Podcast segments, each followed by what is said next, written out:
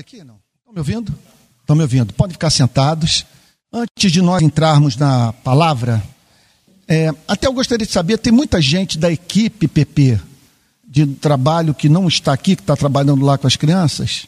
Tem poucas? Pois é, porque eu queria aproveitar para dar uma palavra para todos que eu não gostaria que fosse resumida a, ao, aos irmãos que no domingo passado ficaram depois do culto e somente eles ouviram algo que eu disse.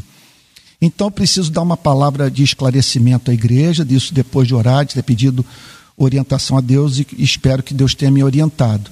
Bom, primeiro lugar, com relação às preocupações com, com é, respeito à minha saúde, a semana passada eu não consegui é, gravar, ou melhor, pregar no culto online da quarta-feira e também não consegui falar no Zoom da escola de discípulos.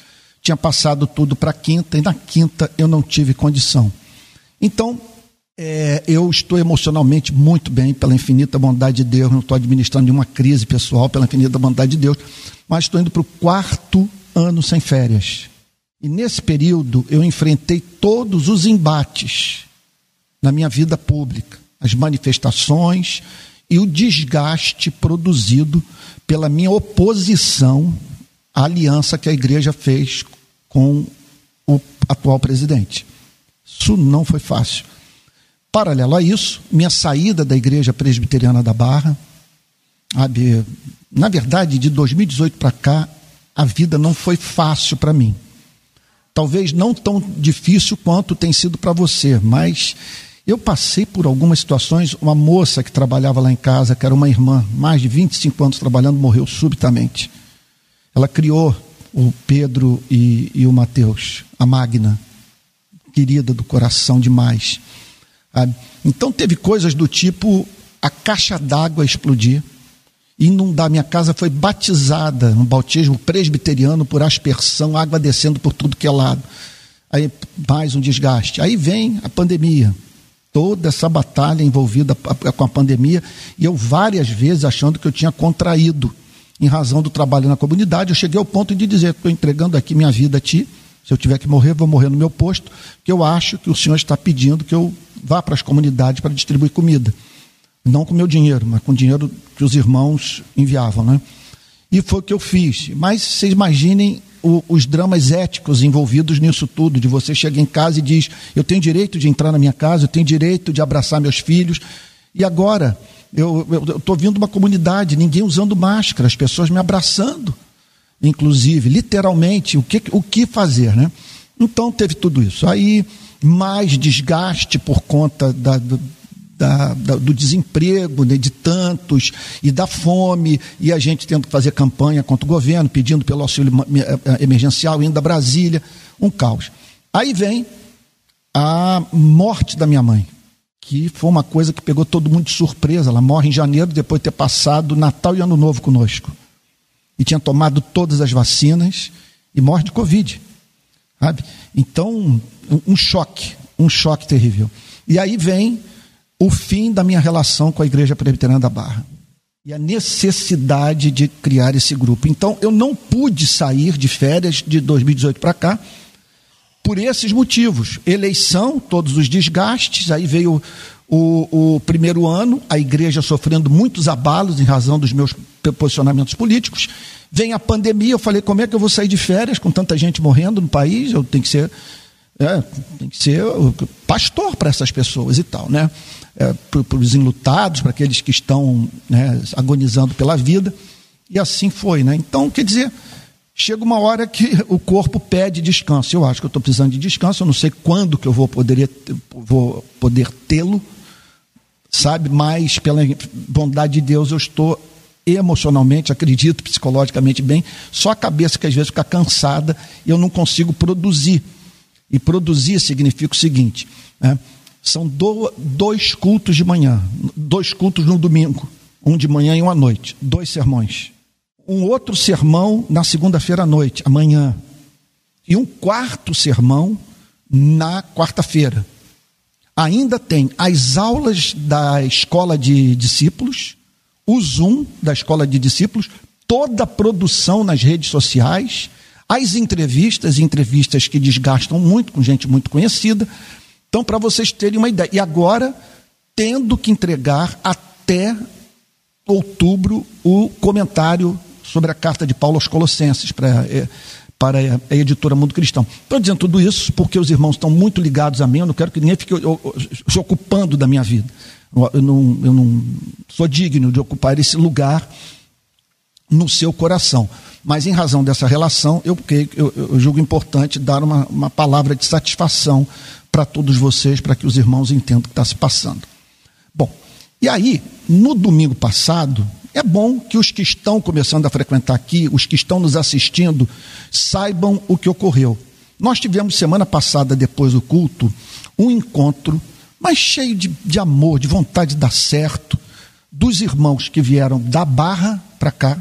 São irmãos que julgaram que deveriam começar um novo sonho de igreja. E, evidentemente, assim, do meu lado, em razão das mudanças que houve lá. E eu recebi da parte deles a maior demonstração de amor de, toda, de todo o meu ministério. Aí, ah, não estava mais nos meus planos é, ser pastor de uma igreja nos moldes tradicional.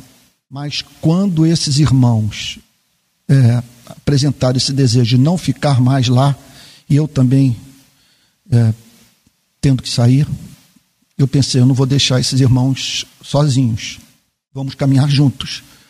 Contudo, já em curso o projeto da rede de pequenas igrejas que eu havia começado no, na, lá por volta de maio, talvez, do ano passado porque o projeto de pequenas igrejas, muita gente deixando igreja evangélica no Brasil. Eu posso dizer milhões, por conta das alianças políticas. Essas pessoas ficaram sem igreja, mas por serem cristãs, elas desejavam encontrar uma igreja. Aí me ocorreu o seguinte, porque nós, deixa eu abrir um parênteses aqui para dizer o seguinte: nós recebemos informação de gente que não tinha igreja na sua cidade para frequentar, em razão de todas as igrejas terem fechado o candidato com o presidente, com as suas ideias. Então essas pessoas falaram: o que, que eu faço agora? Para onde eu vou? Então me ocorreu o seguinte: eu vou fazer uma transmissão de boa qualidade pela internet, essas pessoas se reúnem nas mais diferentes regiões do Brasil. E assim nós teremos igreja, porque teremos pessoas reunidas em nome de Jesus, e teremos pregação. Teremos um pregador que vai entrando usando desse instrumento que é alguma coisa nova que veio para ficar em nossas vidas e que vai ter que ser incorporada na nossa eclesiologia, na nossa visão de igreja. O que é que nós vamos fazer dessa forma de comunicação extraordinária e que está caminhando para termos encontros daqui a alguns anos é, é, online tão reais quanto o encontro que estamos tendo na BI nessa manhã. É certo. As pessoas vão me ver eu verei as pessoas. Isso está em curso. E hoje nós já temos uma qualidade de tal tamanho que atende perfeitamente é, essa demanda de um pregador é, que esteja presente, embora é, fisicamente ausente. Né? Bom, aí começamos a receber relatos de gente simplesmente dizendo que estava encantada, os grupos começando a ser formados e as pessoas testemunhando o seu desejo, o seu desejo de congregarem conosco, fazerem parte da rede Pequenas Igrejas. Então, surgiu, depois do início da rede Pequenas Igrejas, esse grupo precioso que sai da Barra da Tijuca e com o qual eu mantenho contato e para o qual eu olho e digo: não vou deixar esses irmãos sozinhos, são muito preciosos e tal. E aí saímos em busca de um local, porque a referência desse grupo era uma igreja formada nos moldes tradicionais. E aí então decidimos vir para a ABI, para podermos ter essas pessoas todas é, num, num local e onde a palavra de Deus fosse ministrada. Agora, o que que ocorreu? Que ficou visível aqui. Os irmãos, ao virem para a ABI, passaram a sentir falta daquilo que pode ser encontrada em toda igreja local. Estrutura. Então, estrutura de diaconia, ah, de auxílio pastoral, né, de um pastor que esteja presente, porque depois que nós tomamos a decisão de vir para cá, começaram a surgir, e isso faz parte da vida, problemas pessoais que as pessoas enfrentam. enfrentam. Às vezes é um, um, conflito com a família, outras vezes na saúde, é o desemprego, é uma frustração qualquer, e esses irmãos dizendo, Antônio, a, a igreja está precisando desse acompanhamento. Nós estamos precisando também definir aqui na BI quem vai fazer o quê. Porque está havendo uma demanda de nós nos organizarmos. E aí, no domingo passado, isso tudo foi feito, esse diálogo após o culto. É, ocorreu o seguinte: primeiro, eu me vi diante de uma reunião em assembleia. Eu não conheço isso na minha vida. Eu não sei o que é discutir a vida da igreja em assembleia. Porque, como membro da Igreja Presbiteriana do Brasil, tudo é discutido no conselho. E eu tenho sérios problemas com isso. Mas na semana passada eu vi um debate muito respeitoso, carinhoso, com as pessoas expressando livremente os seus pontos de vista. Mas aí eu pensei, enquanto conversávamos, de, no decurso de um ano aqui na BI, em vez de termos 30 discutindo o destino da igreja, temos 500. Com a galeria lotada, todas essas cadeiras ocupadas. Eu olhei para a cena e falei para o pai: se possível, afasta de mim esse cálice. Aí eu tive um comportamento no domingo passado inusitado que causou problema para mim mesmo. Porque quando eu vi a coisa assumindo o formato de uma igreja tradicional, e olhe que eu estava diante de pessoas, eu não tenho problema de relacionamento com uma só pessoa aqui, são todas é, são pessoas que eu estimo muito e que estiveram comigo no momento mais difícil, história que eu ainda não posso contar. Talvez nem conte publicamente, mas eles sabem ficaram do meu lado no momento mais difícil da minha relação com a igreja. Então é só carinho. Mas eu usei de uma franqueza que me assustou. Quando é, eu me vi diante da redição da minha experiência com uma igreja local nos, nos moldes tradicionais.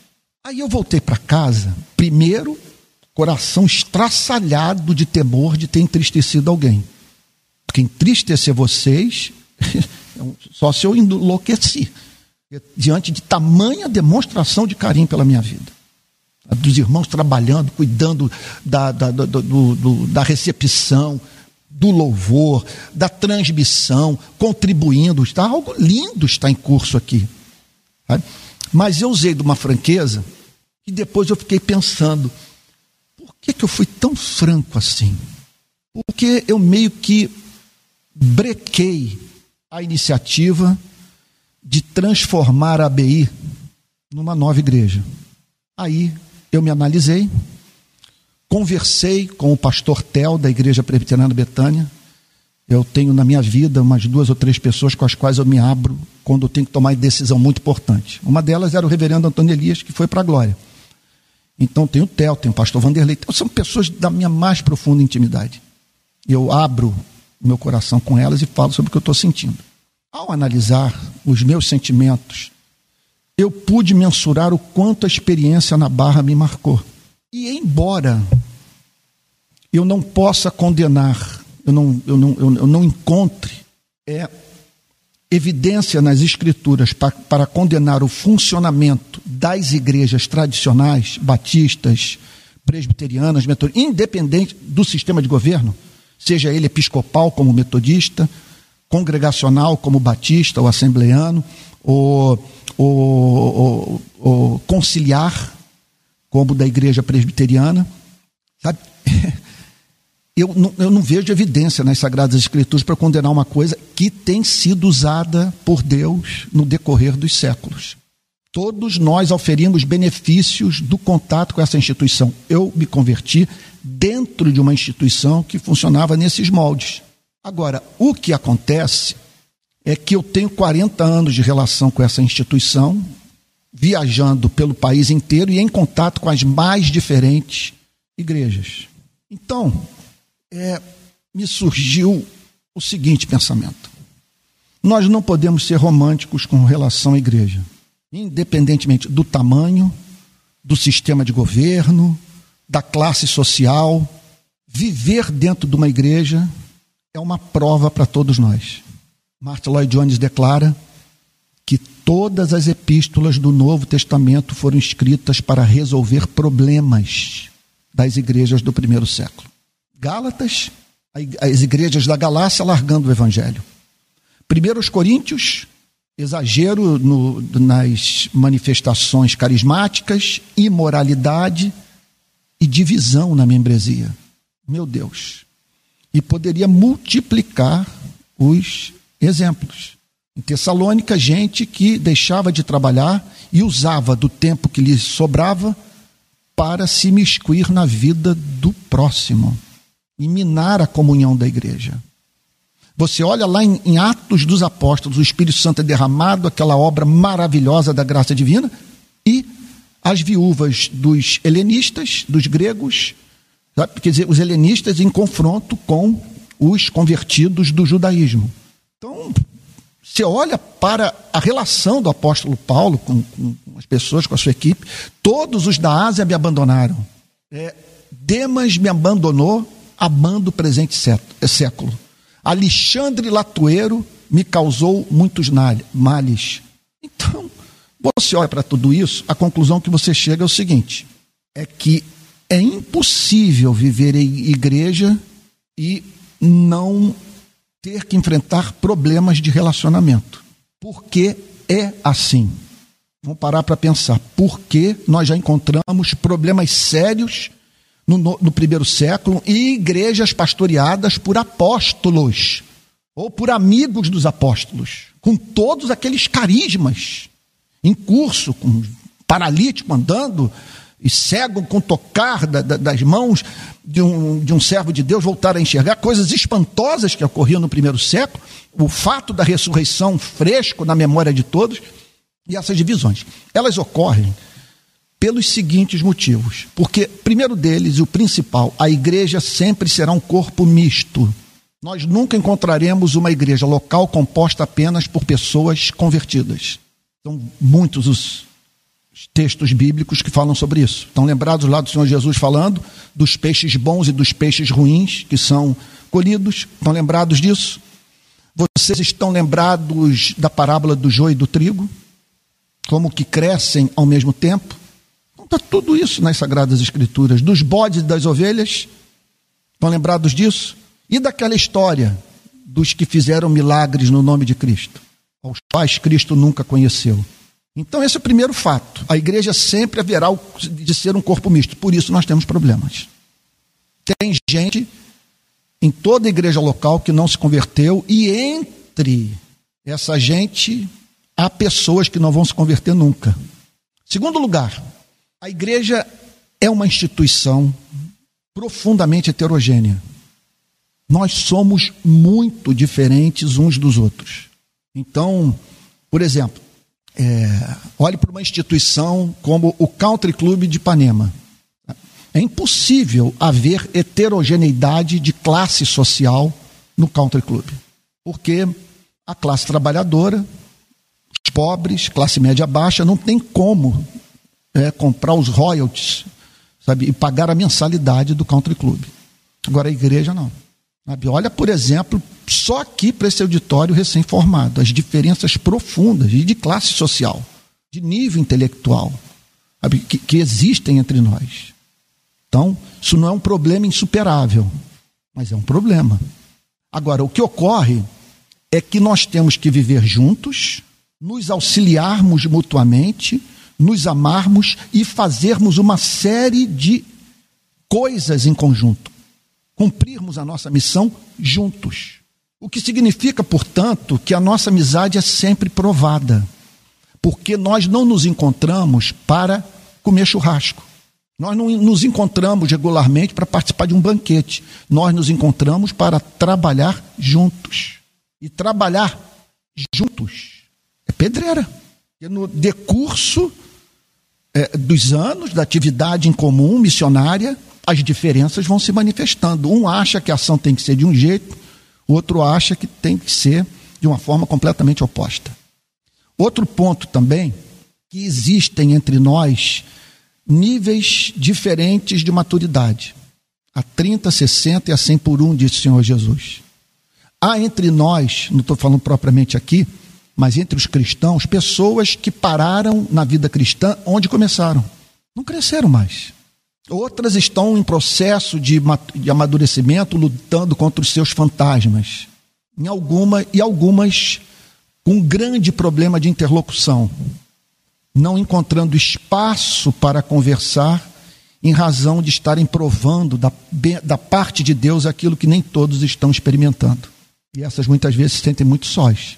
Outro ponto também: a igreja é lugar de malucos, de gente ferida, de gente quebrada. Estou debochando dos cristãos, estou brincando com o, o fato é, é, igreja, de modo algum.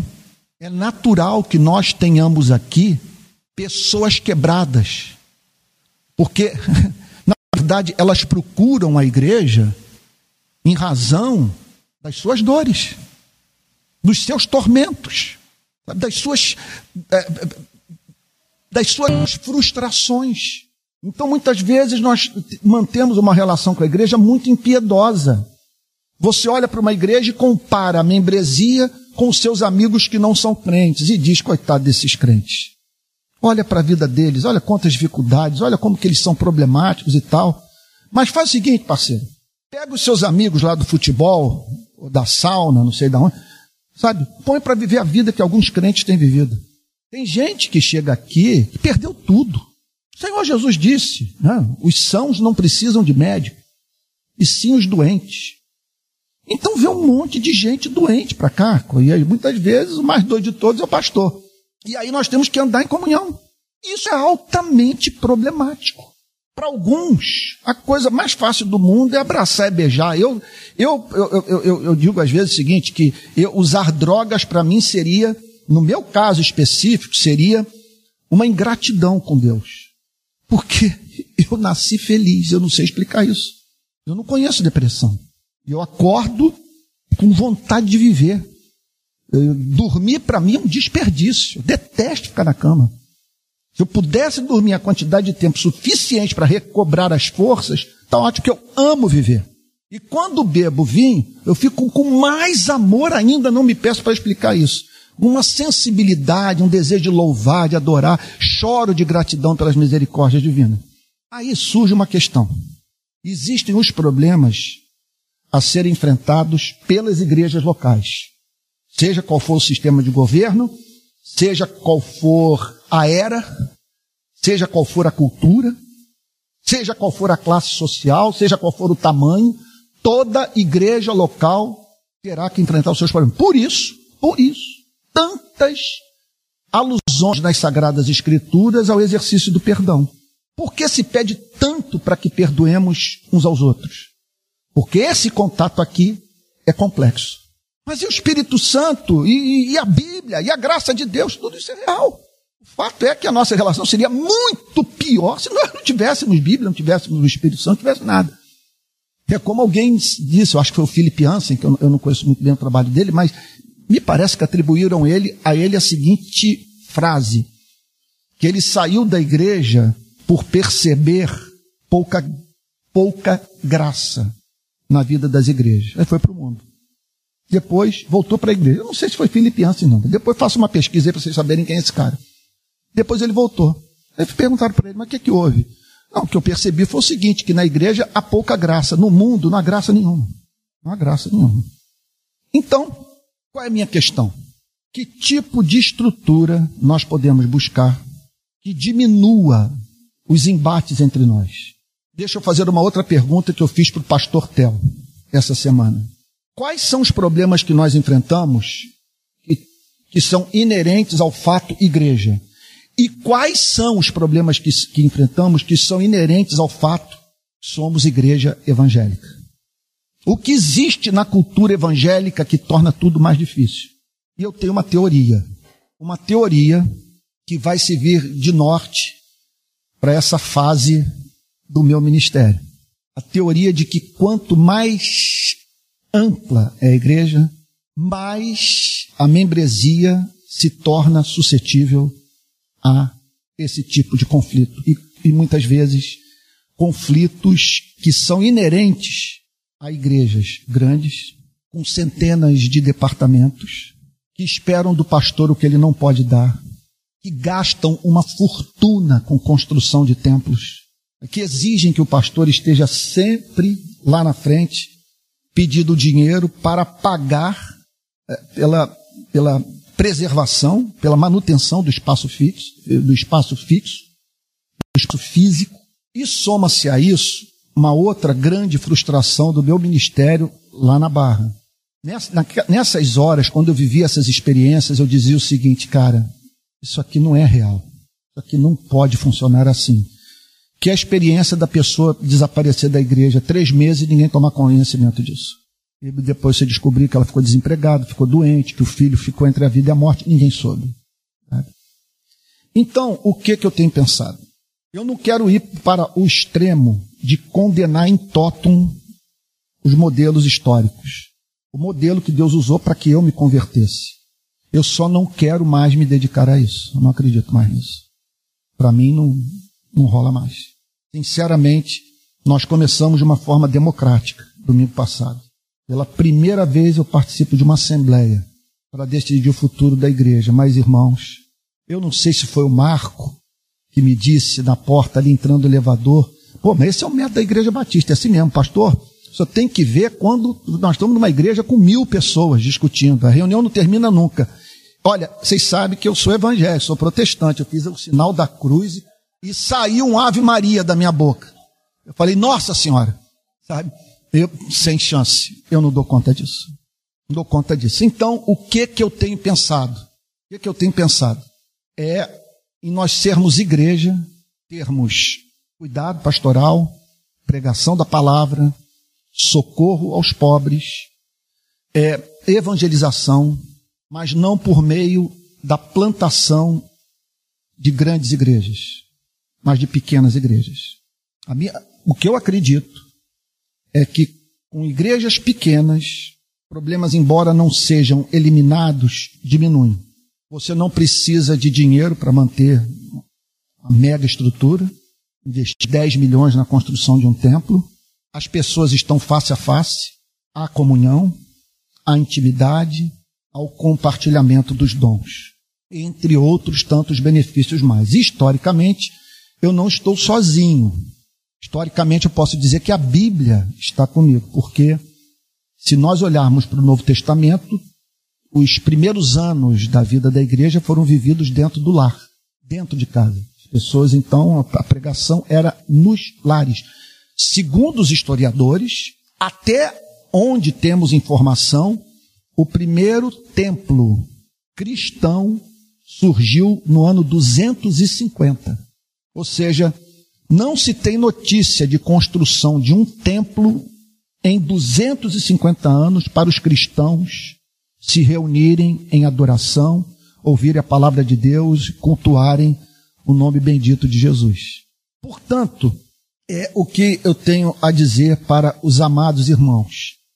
É que os que estão aqui, que têm essa expectativa de uma igreja nos moldes de uma igreja é, tradicional, é, é, e que não terão, pelo menos da minha parte, essa demanda atendida, devem se sentir livres, sabe?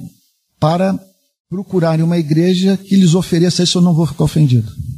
Eu não posso exigir de ninguém a adesão ao projeto de pequenas igrejas. ninguém. Então, eu não tenho a intenção de me dedicar a isso, eu não tenho a intenção de transformar a ABI numa igreja presbiteriana da Barra. Não tenho mínima intenção. Eu não dou conta disso. Eu não acredito nisso.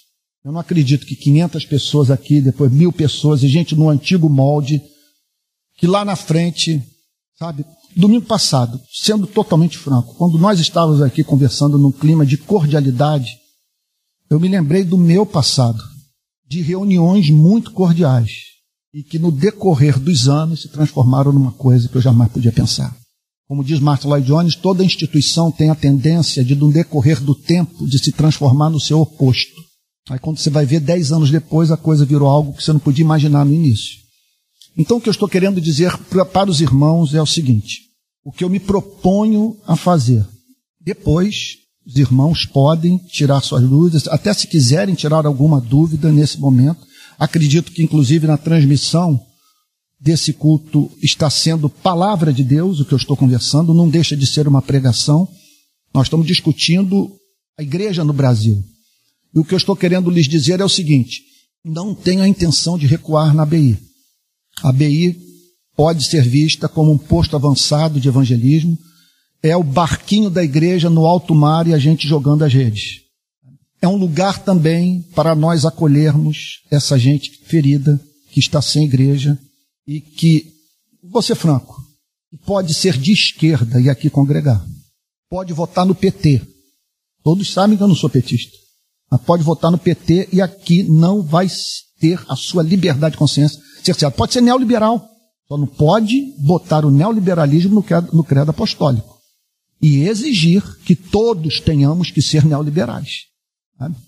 Esse é o ponto. Então, a ideia é nós usarmos isso aqui como um ponto de pregação e a estrutura que nós vamos criar será uma estrutura para manter esse posto avançado de evangelismo e de cuidado de pessoas que vierem para cá quebradas em razão da relação que mantiveram com suas igrejas locais. Ok? Mas, pastor, e o cuidado, e o acompanhamento, e a comunhão? Eu proponho que tudo isso seja feito nas pequenas igrejas. Que significa o seguinte: nós nos dividirmos aqui, isso pode ser feito por afinidade, é, em bairros, 10 pessoas. Eu acho que não deveria passar disso, 10, 15 já é mega igreja, sabe? Mas, pastor, e o evangelismo? Haverá evangelismo. Mas nós não vamos transformar 15 em 1.500. Nós vamos sempre procurar manter igrejas nas quais todos se conheçam. As pessoas se amem, tenham sua identidade. Pastor, como é que vai ser a pregação? A minha ideia é usar o método que nós estamos usando. E tem dado certo. Eu não sei como que vocês pensam. Entre eu ouvir num culto presencial um pregador que não fala coisa com coisa e ouvir online um pregador que comunica ao meu coração aquilo que se me afigura como coerente, racional, bíblico, eu prefiro ouvir a mensagem pela rede social. Mas teríamos igreja, que as pessoas estariam congregando. Dentro dessas igrejas haveria a seleção daqueles que seriam os presbíteros dessa igreja, os diáconos. Então teria gente designada para cuidar da saúde espiritual dos irmãos e gente designada para cuidar dos pobres. E como nós não vamos ter templo, 90% da arrecadação será para a obra missionária ou para eliminar as desigualdades sociais entre nós. De modo que ninguém aqui vai passar fome. Ninguém vai, numa experiência de desemprego, ter que tirar filho da escola. Porque nós vamos nos amar, nós vamos dividir o que é nosso. Nós vamos perseguir o alvo lá de Atos dos Apóstolos. Não estou dizendo que estamos criando um grupo que vai sair criticando e dizendo que o Espírito Santo não está agindo nas demais igrejas, que ele age. E elas estão aí, estão dando fruto. Eu te, o que eu estou dizendo para você é o seguinte: eu não quero mais isso. E eu acho que eu tenho direito de dizer o seguinte: eu não consigo mais me ver dentro dessa estrutura. Sabe? Eu prefiro essa coisa orgânica, sabe? E tal, e, outra coisa, né? Hoje eu vim falando com a Adriane, a gente estava na serra, viemos falando, eu, eu, eu, eu conversava com ela o seguinte: esse é um modelo também que ajuda muito a igreja, cujo pregador é fraco. Você imagina a tortura que é, durante anos a fio, você frequentar uma igreja na qual o pregador não tem graça, não tem unção. Não é o forte dele a exposição das Sagradas Escrituras. Nesse grupo pequeno, pode ser combinado o seguinte, que o que ele falou depois vai ser debatido pelo grupo. E acredito que desse limão pode ser uma limonada. Fica menos é, é, é, pesado para coração e mente da igreja. Então, o que eu estou pensando é espalhar essas pequenas igrejas pelo Brasil. Eu entraria com pregação. Ao término da pregação, os irmãos poderiam orar uns pelos outros, debater sobre o conteúdo da mensagem, poderiam dividir o pão, pensar em ganhar pessoas para Cristo. Outra coisa que poderia acontecer nas mais diferentes cidades do Brasil é, uma vez por mês, ou duas vezes por mês, ou toda semana, essas pequenas igrejas se reunirem na sua ABI. Então nós teríamos o encontro das pequenas igrejas no domingo aqui na ABI. Mas isso aqui não vai virar igreja.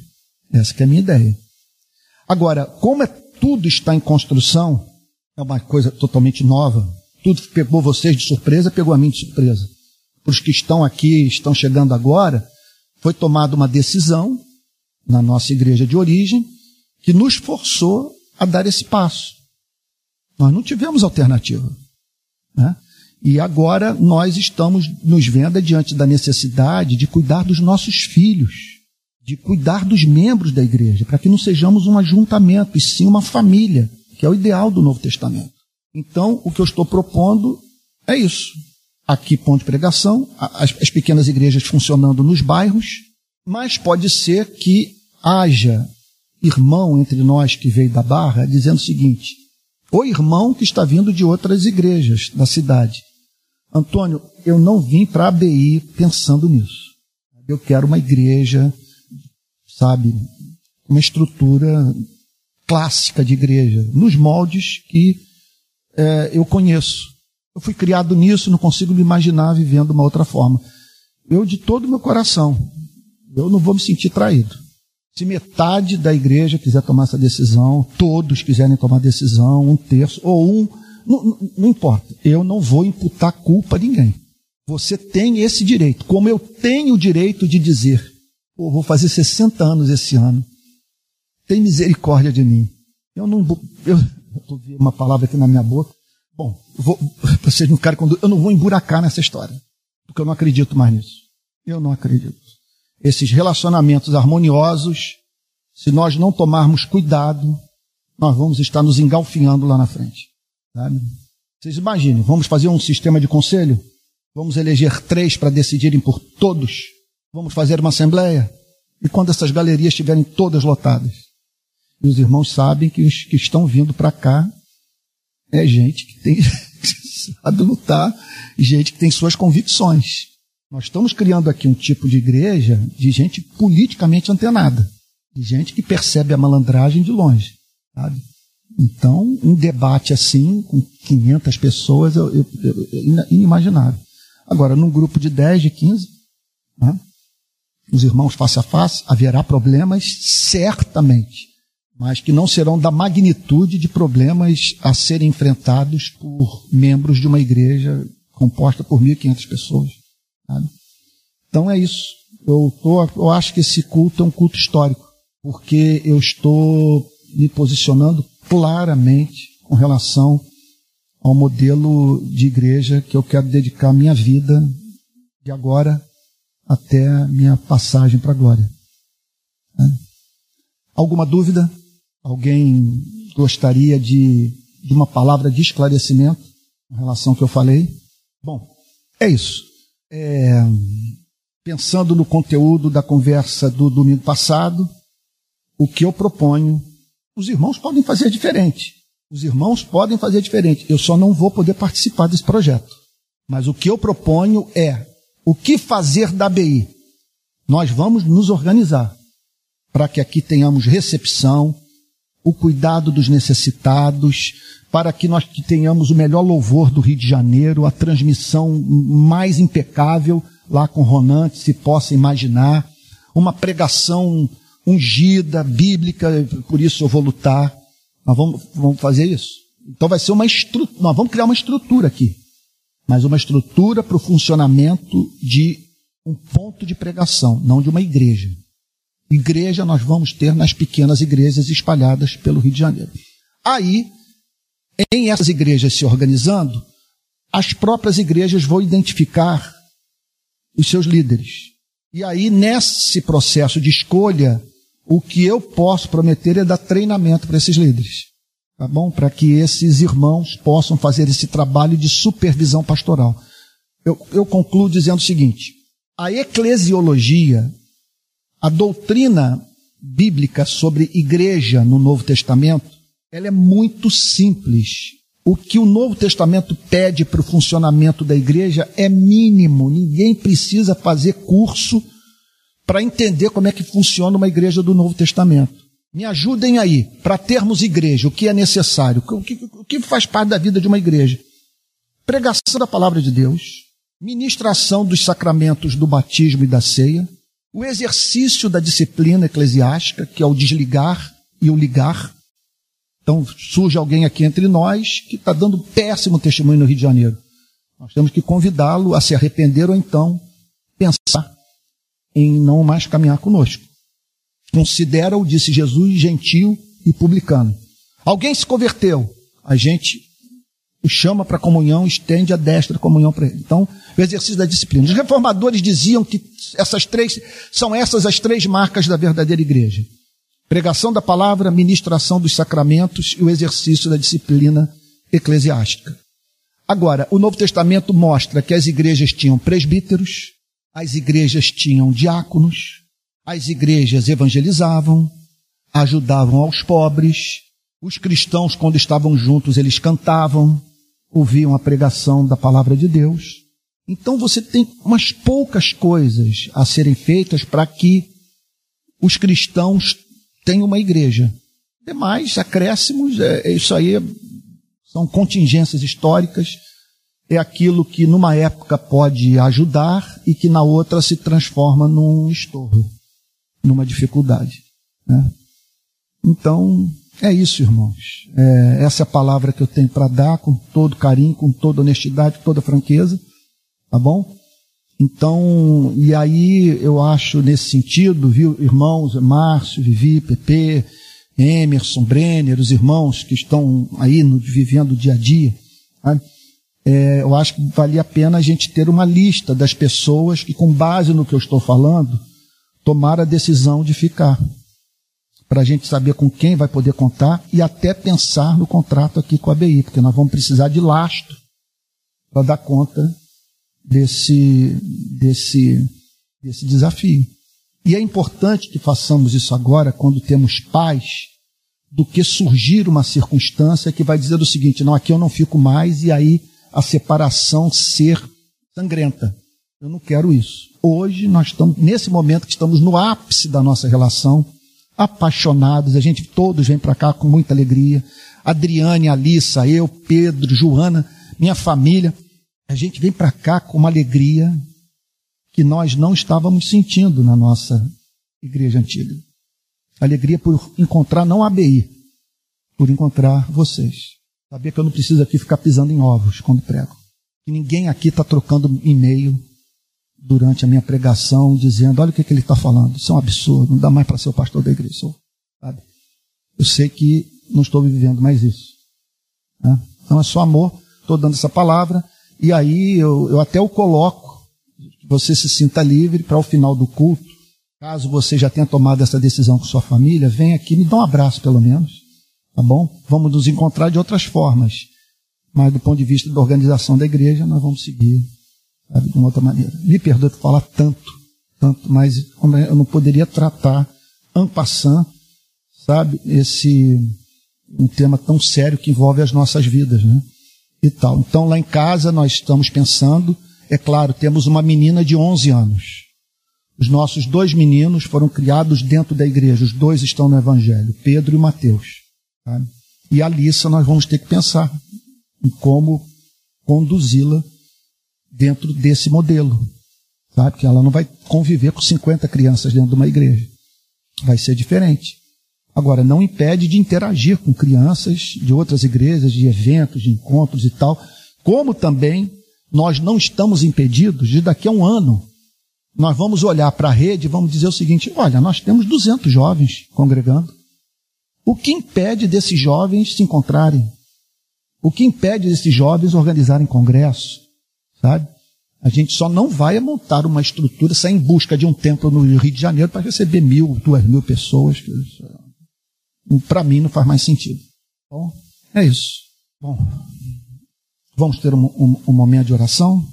Vamos, vou pedir para minha esposa, Adri, pode fazer uma oração para nós, Adri? Pedir para minha querida esposa que está desde o início lutando pela igreja comigo. Vou pedir para que ela ore, rogando que o Espírito Santo nos auxilie. Padre, pode usar aqui, ah, pode usar ali o microfone. Senhor amado, Deus do nosso coração, que nos criou, tem um propósito para cada um de nós e nos trouxe aqui para estarmos juntos em comunhão, ouvindo a tua palavra, Senhor, orando, te louvando, Senhor, como igreja, como corpo de Cristo. Sim, meu Deus. Pedimos a Ti, Senhor, Tua orientação, Teu esclarecimento, Sim, discernimento dos céus, Senhor, para cada passo, cada atitude, cada decisão que tomemos aqui, Senhor. Amém. Queremos, Senhor, Te servir como igreja de Cristo da melhor maneira possível, Senhor. Amém com o espírito, com a alma, com o corpo, com o coração, Senhor, com a nossa mente, Senhor. Tentando estarmos juntos, unidos, Amém, Senhor, Jesus, nesse amém. mesmo espírito, Senhor. Amém. através do amor que Deus derramou sobre amém, nós. Jesus, amém. Mas queremos, Senhor, evitar os erros do passado, Senhor. Amém, amém. Queremos, Senhor, a tua sabedoria para tomarmos, Senhor, atitudes, Senhor, corretas, sábias, Senhor inteligentes, Senhor, que sirvam, Senhor, para abençoar uns aos Jesus. outros, glorificar o Teu nome nesse, nessa relação que tenhamos uns com os outros, Senhor, que tenhamos, Senhor, também com nossos filhos, aqueles pequeninos, Amém, Senhor, a quem temos que ensinar Amém, o caminho reto, Senhor. Amém. Por isso pedimos, Senhor, tua graça, Senhor, a tua soberania sobre as nossas vidas, de cada um aqui, Amém, sobre Jesus. nossos pensamentos, os desejos, as Amém, intenções, Jesus. Senhor. Até mesmo, Senhor, as discordâncias, Senhor, para que tudo seja, Senhor, colocado de maneira mais humilde, Senhor, Amém. querendo acertar, Senhor, querendo realmente glorificar o Teu nome, Senhor, em tudo que fizermos, Senhor. Amém. São, são novos tempos, Senhor, temos uma nova era, Sim, Nada precisa ser exatamente do que se faz há dois mil anos. Tem Sim, coisas que funcionam e tem coisas que são hum, tomam novos rumos, Senhor. Sim, e por isso Deus. pedimos essa tua orientação, Senhor. Amém, meu Deus. Te agradeço, Senhor, por cada pessoa que tu trouxeste aqui. Te agradeço Amém, por cada Jesus. criança, Senhor, cada jovem, Amém, cada ancião e anciã, Senhor. Porque todos nós, Senhor, temos a capacidade, Senhor, de entender a tua palavra, Senhor, pelo teu espírito, Senhor, de entender a tua vontade Amém, para a nossa Jesus. vida Amém. e para a vida dessa tua igreja aqui. Amém, Jesus. Como fazendo parte do corpo de Cristo, Senhor. Amém, Jesus. Amém. Então, pela tua graça, Senhor, pela tua misericórdia, nós oramos, nós clamamos a ti, Senhor. Esta sabedoria, esta orientação da tua parte, ó Deus Amém, amado. Amém, Jesus. Amém. Em nome de Jesus. Amém, Amém. Jesus. Amém. Irmãos queridos, eu vou pedir que vocês abram a Bíblia. Hoje o texto é bem menor, então nós vamos ter uma exposição concisa da palavra de Deus. É Mateus capítulo 8, verso 14. É mais um milagre operado por Cristo, registrado no Novo Testamento. Vamos lá? Mateus capítulo 8, verso 14. Todo mundo encontrou? Então diz assim a palavra de Deus: Tendo Jesus chegado à casa de Pedro, viu a sogra deste acamada com febre. O fato de ser uma febre não significa que a sogra do apóstolo Pedro estivesse enfrentando uma enfermidade qualquer, uma gripe. Pode ser que essa febre tenha sido sintoma de uma coisa mais grave. A Bíblia não fala. Mas tudo o que nós sabemos é que o Senhor Jesus, ao chegar à casa do apóstolo Pedro, e ver sua mãe deitada na cama, A curou, a curou. Mas o que vem em seguida é igualmente belo. No verso 14, a expressão da misericórdia de Deus. Cristo é apresentado aqui como aquele que tira os seres humanos da cama, a fim de que esses possam voltar a viver. Nós não fomos criados por Deus para viver numa cama. Cama é local de refrigério. Cama é local de renovação das forças. E lá estava a sogra do apóstolo Pedro, impedida de sair daquela cama em razão de uma enfermidade que contraíra, cujo sintoma era uma febre. Verso 15. Mas Jesus tomou-a pela mão. Jesus entra na casa, vai na direção dela, a toma pela mão e a febre a deixa. A febre pede para sair. A febre é desautorizada a ficar no corpo de um ser humano. Ela se levantou e passou a servi-lo. Aí que está o que de mais lindo pode ser encontrado nessa cura sobrenatural da sogra do apóstolo Pedro. Porque na parte final é declarado que com o toque do Senhor Jesus, ela saiu da cama, se pôs em pé e ato contínuo passou a servir a Cristo e a todos que ali se encontraram. Então nós estamos diante de uma belíssima imagem do Evangelho. É isso que o Evangelho quer fazer pelas nossas vidas, nos curar para que possamos servir a Cristo. Curar você dos seus traumas, das palavras duras que teve que ouvir, que marcaram sua consciência, é, dos seus fantasmas psicológicos, das suas neuroses, das suas fobias, da sua ignorância. O propósito do Evangelho é libertá-lo de tudo aquilo que o impede de, mediante o seu serviço, fazer seres humanos viverem melhor. Em conexão a isso, pode ser dito que essa é a missão da igreja. Qual é a missão da igreja? Tirar as pessoas da cama. Qual é a missão da igreja? Botar as pessoas de pé. E a partir dessa experiência libertadora, chamar esses que foram objeto do poder transformador de Cristo para saírem pelo mundo, para fazerem outras pessoas se levantarem da cama, se colocarem de pé e consagrarem suas vidas ao serviço a Cristo. Essa é a missão da igreja. Aqui, nos apresentada de modo gráfico por essa cura operada por Cristo na vida da sogra do seu querido discípulo. Em seguida, há uma declaração que vem acompanhada de uma descrição teológica do que estava acontecendo naqueles dias por meio do ministério de cura do Senhor Jesus. Ao cair da tarde, sol estava se pondo, trouxeram a Jesus muitos endemoniados. Então, esse foi o diagnóstico feito por Cristo pelos apóstolos. Havia pessoas enfermas, evidenciando ser portadoras de problemas psicológicos, e um diagnóstico foi feito pelo Senhor Jesus e pelos seus apóstolos. Na verdade, não apenas eles, fazia parte daquela cultura atribuir certas aflições humanas a uma intervenção de forças invisíveis, inteligentes, poderosas do mal. Então a Bíblia fala sobre esse mundo. A Bíblia ensina que esses seres existem, interagem conosco, podem, com suas ações, nos botar de cama, é, roubar toda a percepção da verdade, retirando das nossas vidas a esperança, a vontade para viver. Antônio, o que você está falando é muito complexo. Antônio, como fazer uma declaração como essa na frente de um psiquiatra, de um psicanalista, de um psicólogo? É difícil mesmo porque eu não tenho como apresentar uma evidência científica desse fato. Agora, cada ciência tem seu método próprio.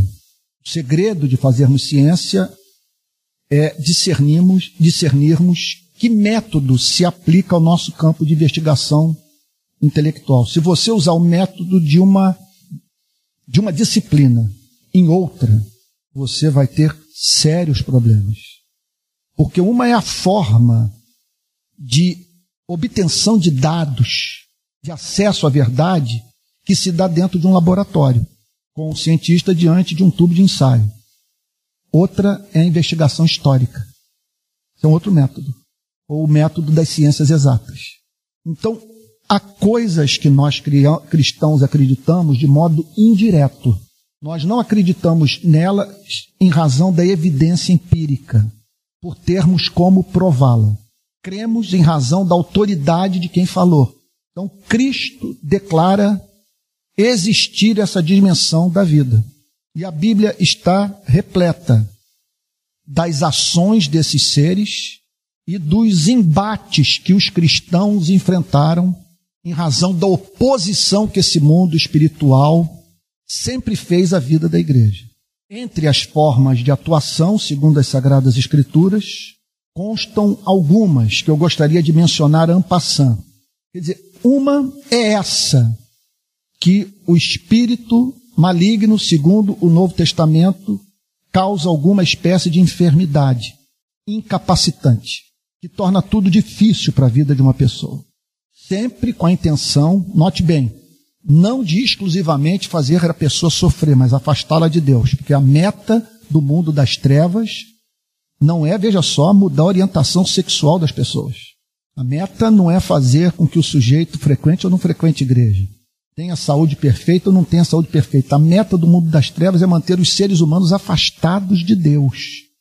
O que funciona para um não funciona para outro. Então, essa é uma dimensão encontrada aqui nesse texto. As pessoas foram curadas em razão de um diálogo sem chance de réplica estabelecido pelo Senhor Jesus com seres pessoais que agiam no corpo das pessoas. Agora, essa ação pode se dar de uma outra forma. Ela pode ser descrita de uma maneira diferente daquela que está sendo descrita aqui. Aqui ela é chamada de endemoninhamento. As pessoas que foram curadas por Cristo são chamadas de endemoniadas. Só que a Bíblia, com muita clareza, fala sobre uma outra espécie de ação, em que o espírito não age dentro, não age no corpo, não age exercendo controle sobre o uso das faculdades cognitivas do homem e da mulher. Há uma operação que o apóstolo Paulo chama de análoga ao que aquela que acontece com um soldado no campo de batalha. É alguma coisa que vem de fora para dentro, que não se apossa de você, mas que envia sobre sua mente e o seu coração uma espécie de sentença que, se você acolher, o colocará de cama. Colocará de cama. Deixa eu dar um exemplo da minha vida pessoal agora. Esse ano eu estou fazendo 60 anos. O que há de difícil nessa fase da vida? O que há de difícil nessa fase da vida é o ato de você olhar para a sua história a fim de responder uma pergunta. Eu me entreguei realmente a Deus, eu busquei, eu servi. Pode-se dizer, no meu caso, que nos últimos 40 anos alguém passou a viver melhor porque me ouviu, porque me conheceu, porque teve contato comigo.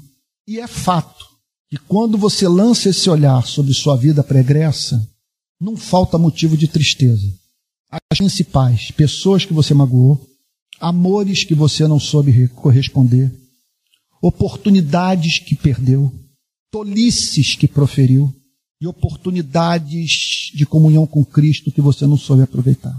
O ápice dessa crise vivida por mim foi quando minha mãe morreu. Eu senti uma dor. Teve uma hora que eu pensei que eu ia cair no chão, por pensar, logo após a sua morte, se eu a havia amado tal como um, um filho, e no meu caso um filho cristão, deveria amar sua mãe.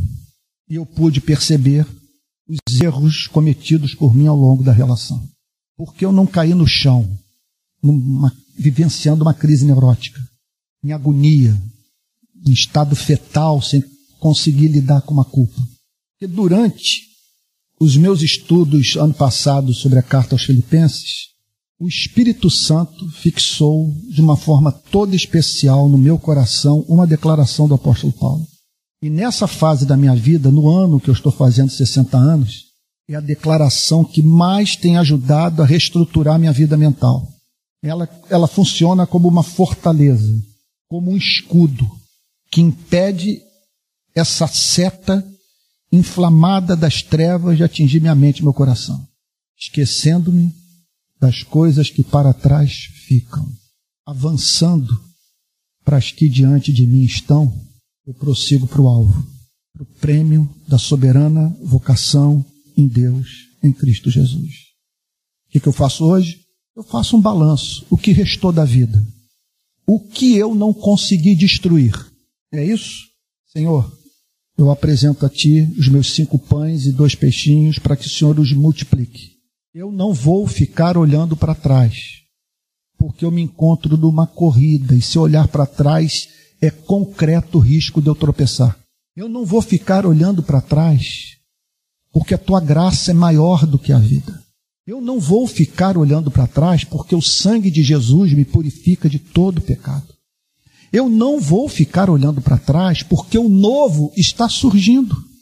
E se eu ficar olhando para trás, eu não vou me abrir para as oportunidades de vida que o Senhor está criando e que me darão, consequentemente, oportunidade de eu sair vitorioso onde eu fui derrotado. Então assim funciona. Por isso que quando o apóstolo Paulo fala sobre esse mundo, ele diz o seguinte: você tem que se blindar. Você tem que se blindar. Uma vez um amigo meu americano, num curto convívio comigo, ele percebeu isso. Antônio, você precisa blindar mais o seu coração. Porque é interessante. Se eu discuto com você, eu vou para casa arrasado. Eu fico pensando na vergonha que eu causei ao espírito, ao, ao evangelho. Eu fico pensando na sua autoestima que foi atingida pelo que eu falei. Eu fico pensando ah, no quanto que aquilo pode trazer é, é, é, é problemas para a sua vida, quanto que aquilo pode afastá-lo de Deus. É um inferno para mim. Enquanto que eu lido com pessoas que brigam como se tivessem cuspido. Para elas é natural brigar. É natural discutir. Eu, eu lido frequentemente com pessoas assim. Você olha e diz, mas por que essa explosão de raiva? Que impede essa pessoa de falar com ternura? Por que, que ela tem que ser tão agressiva assim?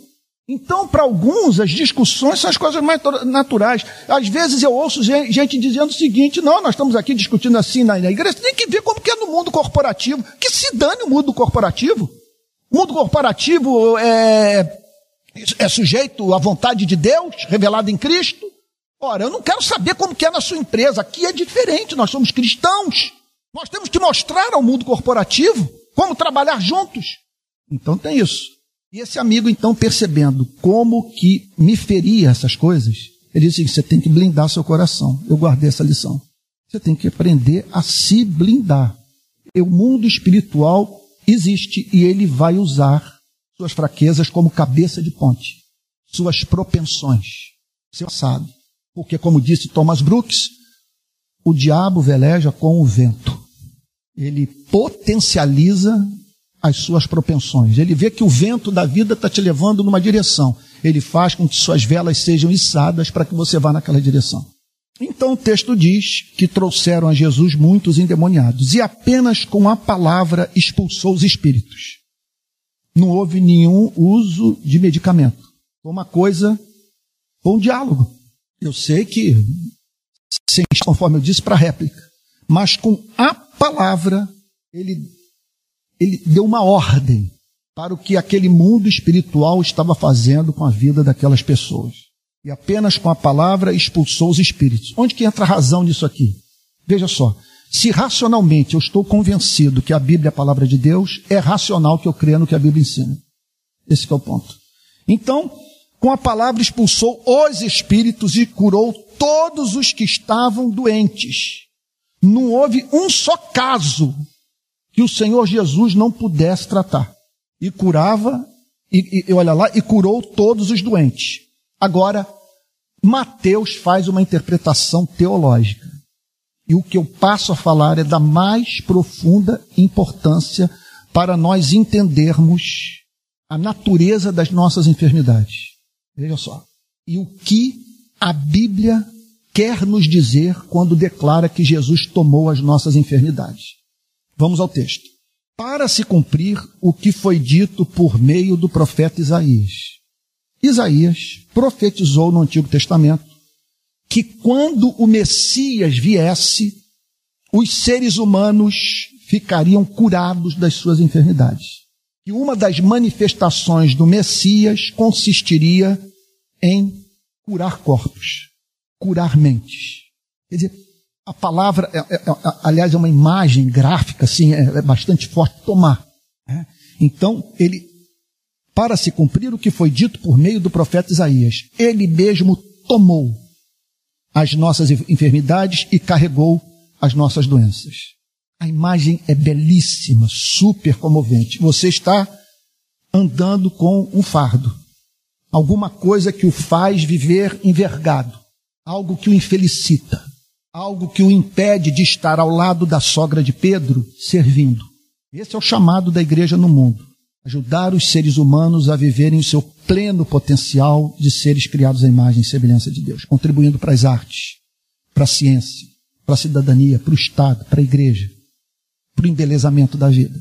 Infelizmente, algumas igrejas vieram interpretar essa passagem como uma promessa plenamente aplicável aos nossos dias, ensinando, portanto, aos seus membros que o que está declarado no texto de Mateus e que foi profetizado por Isaías é que Cristo legalmente, por causa da sua obra na cruz, por causa da redenção que ele efetuou na nossa vida, ele conquistou a cura para todas as nossas doenças. Vou usar a linguagem que é usada nessas igrejas o que ele conquistou para nós, que é potencialmente nosso, tem que ser o quê? Tem que ser tornado nosso por um ato de fé. Eles chamam isso de tomar a bênção. É isso? Tomar posse da bênção. Olha só, a obra já foi feita. É, a saúde perfeita é legalmente sua porque os seus pecados já foram perdoados e você é um filho, uma filha de Deus. E o que você precisa fazer a partir de agora é tomar posse daquilo que Cristo já conquistou. Então você tem que olhar essas enfermidades como sofrimento, do qual Deus quer que você se livre imediatamente pela fé. Então eles acabam proclamando saúde perfeita para os filhos e filhas de Deus.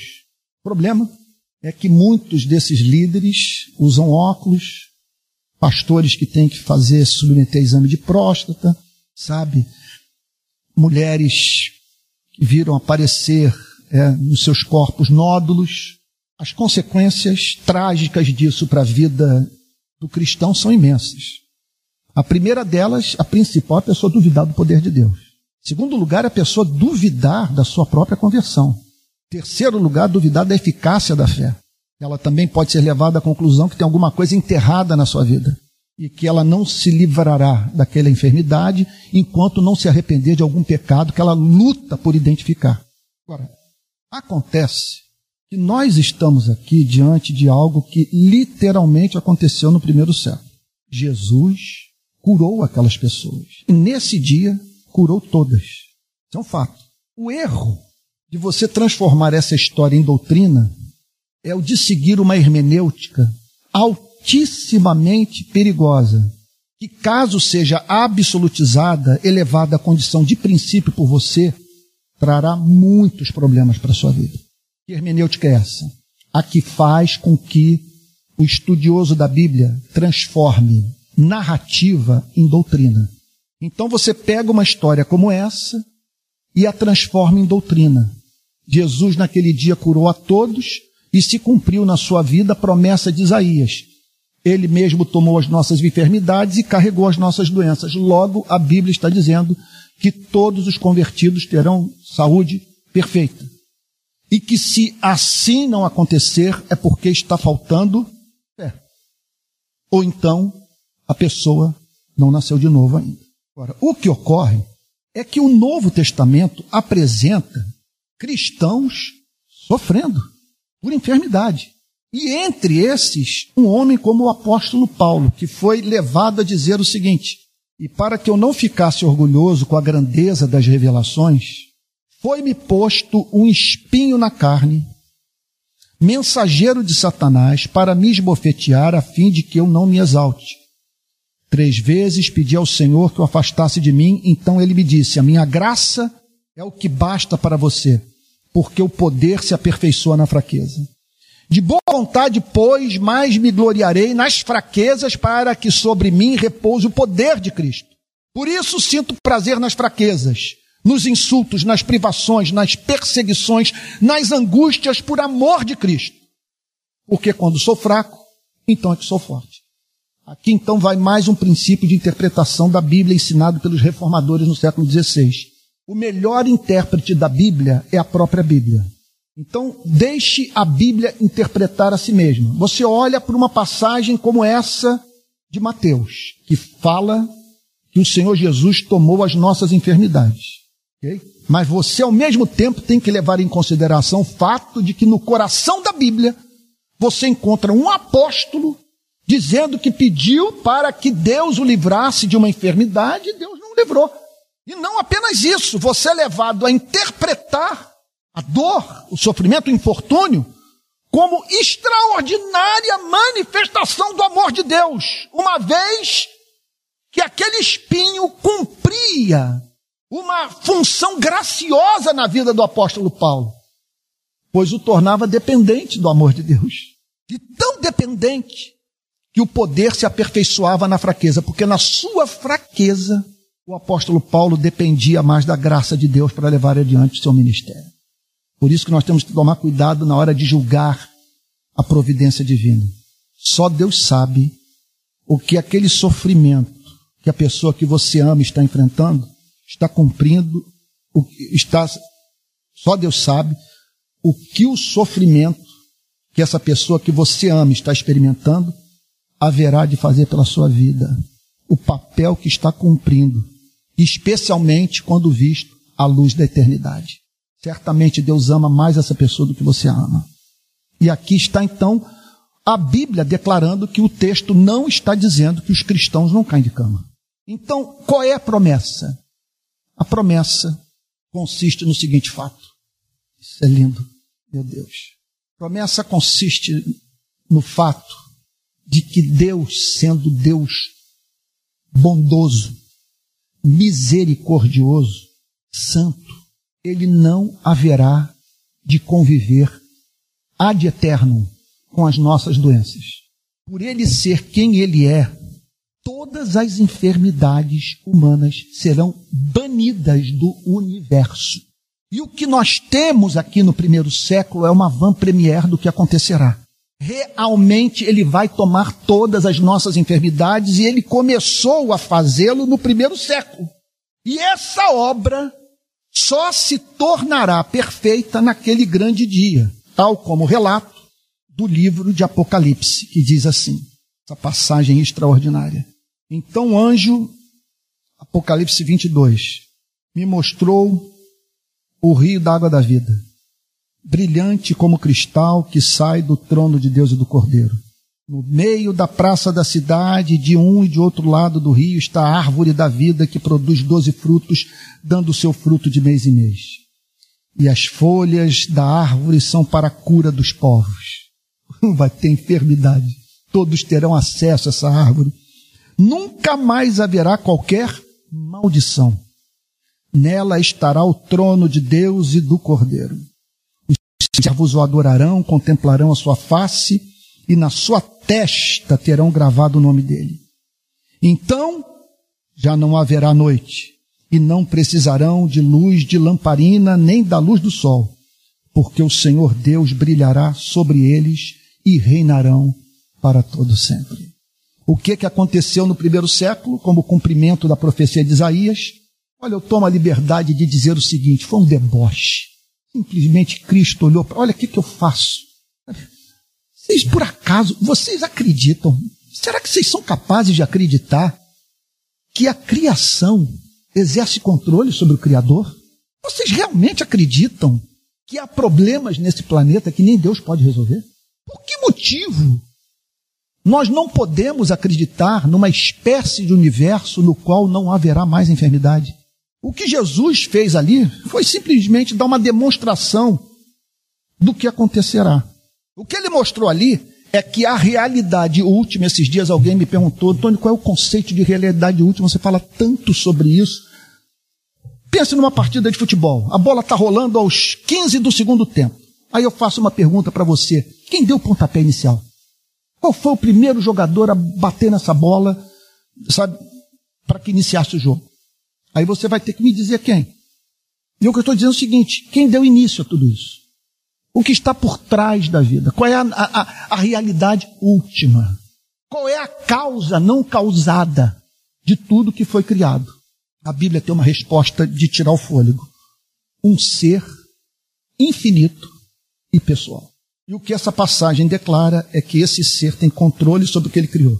E, portanto, ele é poderoso para dar fim a todas as enfermidades. Por que ele não o faz agora? não me peça para responder o que ele não me autorizou a declarar. O que eu sei é que no lugar dele eu não faria melhor. E também sei que no meu caso as minhas enfermidades têm cumprido um papel todo especial, assim, no sentido de esvaziar o balão da minha vida, do meu ego. Ah, quando o médico examinou minha radiografia do pulmão e disse Olha, você vai ter que fazer uma outra, porque apareceram dois nódulos no seu pulmão. Quando eu saí do hospital, eu vi o Espírito Santo falando comigo: Meu servo, baixa a tua bola, não tire onda com ninguém. Quero lhe dizer que se você vier tirar onda comigo, eu vou olhar com pena para você. Porque quem somos? No decurso de uma semana, você pode estar me visitando no CTI, ou eu oficiando sua cerimônia fúnebre. O orgulho não combina conosco. E as enfermidades têm me ensinado isso. Ano passado, coisa linda, gente. Fui fazer um exame de sangue. PSA típico de quem contraiu câncer de próstata. E o médico falou 50% de chance de câncer de próstata. Eu só peço a Deus que hoje eu cumpra tudo que prometi. no período da suspeita do câncer de próstata. O pecado passa a ser visto como loucura. Quando eu estava no hospital esperando a hora de entrar no, na, na, na, na ressonância, eu estava numa fila, aquela bata ridícula, bata ridícula, horrível, horrível, aquela coisa caindo no seu corpo, eu estava meio magro por causa da pandemia. Falei, estou morto, estou com pé na eternidade, adeus. Aí depois eu começo a conversar com os enfermeiros, aí vem o enfermeiro e diz, olha, peguei um caso aí, moço, peguei um caso aí que eu tive que fazer uma massagem, a pessoa expeliu fezes pela boca. Na hora, eu falei para mim mesmo, Pai Santo, eu não devo esperar ser feliz nesse mundo. Esse mundo não foi designado para minha plena felicidade. Eu fui criado para um outro mundo. Então minha meta agora é ser feliz no teu reino, te servindo. Não quero outra coisa na vida. Agora, o que Satã não sabia é que eu, ao entrar no aparelho, eu teria uma experiência pentecostal, porque o Espírito Santo veio sobre mim, eu tive que controlar os mistérios pentecostais na minha boca, e eu fui levado a dizer para Deus: Pai Santo, eu estou aqui por causa da tua vontade, da tua soberania, então eu não gostaria de estar em nenhum outro lugar do mundo, porque foi o Senhor que me botou aqui. Glória a Deus, vem, chamas de fogo, queima todo o pecado, usa dessa tribulação humilhante para me santificar. E ali vi a presença doce do Espírito Santo e naqueles 40 minutos passaram como se fossem quatro segundos. Quando terminou o negócio, falei para o já acabou, já acabou. Falei, olha, você não tem ideia do que eu vivi. Aí fui embora, feliz da vida e tal, sem saber do resultado. Mas observe, enquanto o resultado não chegava, eu dizia para Deus, eu não sei o que me aguarda, Senhor. Mas eu não troco essa expectativa pelo resultado por nada na minha vida. Porque o que isso está fazendo pelo meu coração, eu precisava passar por isso, por essa humilhação. Então, por isso, ele não tomou todas as nossas enfermidades hoje. Tomou aquelas. E é poderoso para o fazer na sua e na minha vida.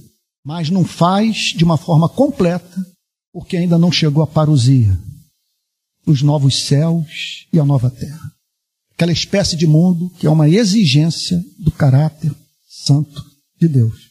Um mundo sem doença. Para a glória de Jesus. Vamos ficar de pé e vamos orar? Falar com Jesus. Vou pedir para o PP vir aqui à frente, interceder por nós. E por que não, PP? Pedir para que Deus cure os enfermos.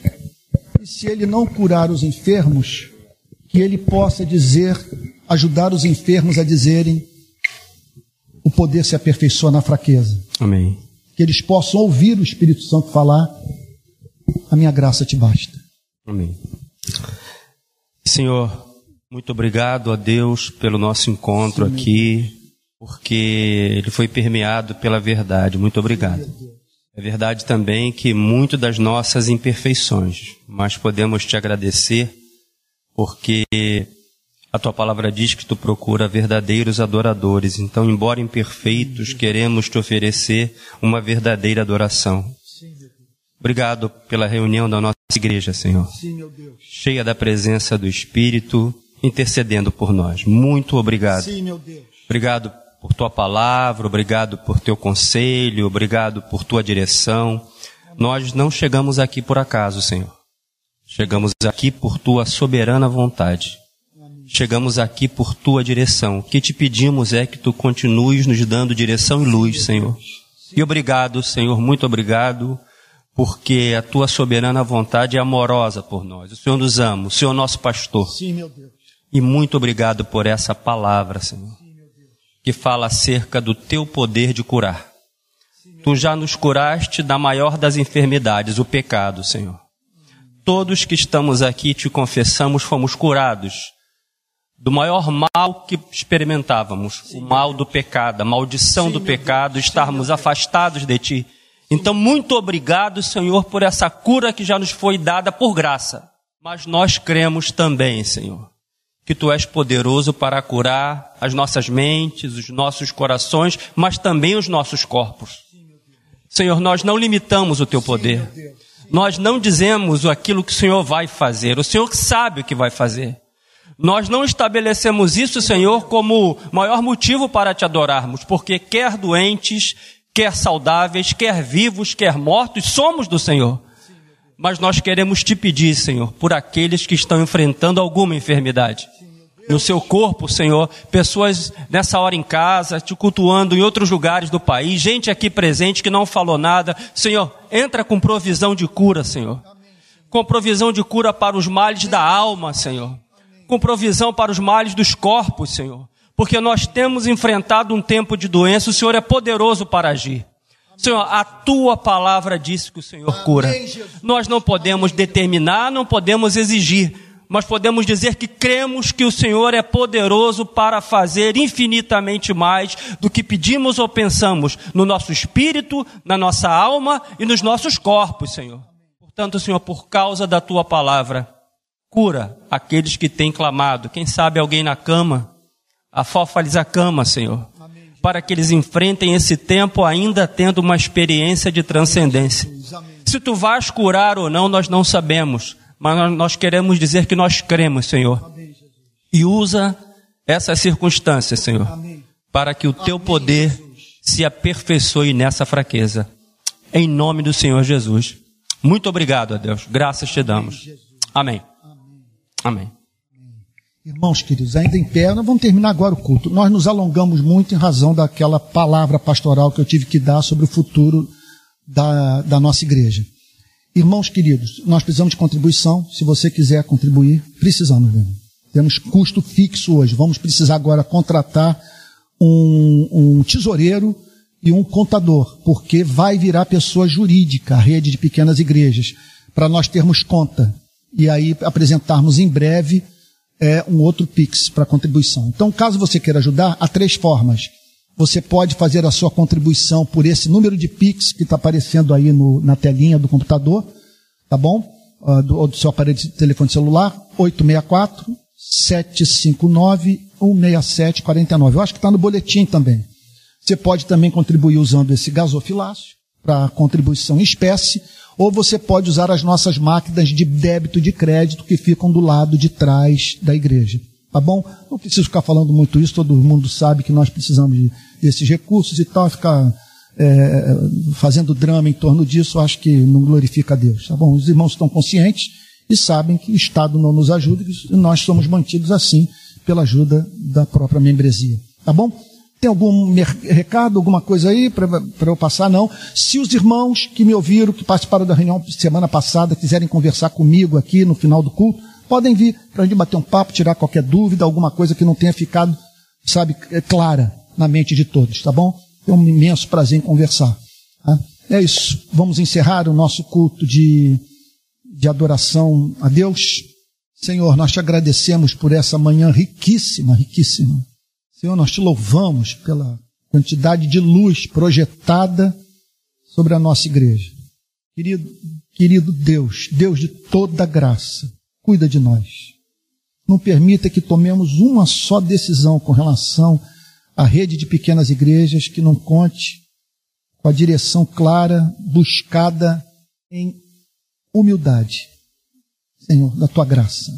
E que a graça do nosso Senhor e Salvador Jesus Cristo, o amor de Deus o Pai e a comunhão do Espírito Santo sejam com cada um de vocês, desde agora e para todo sempre. Amém.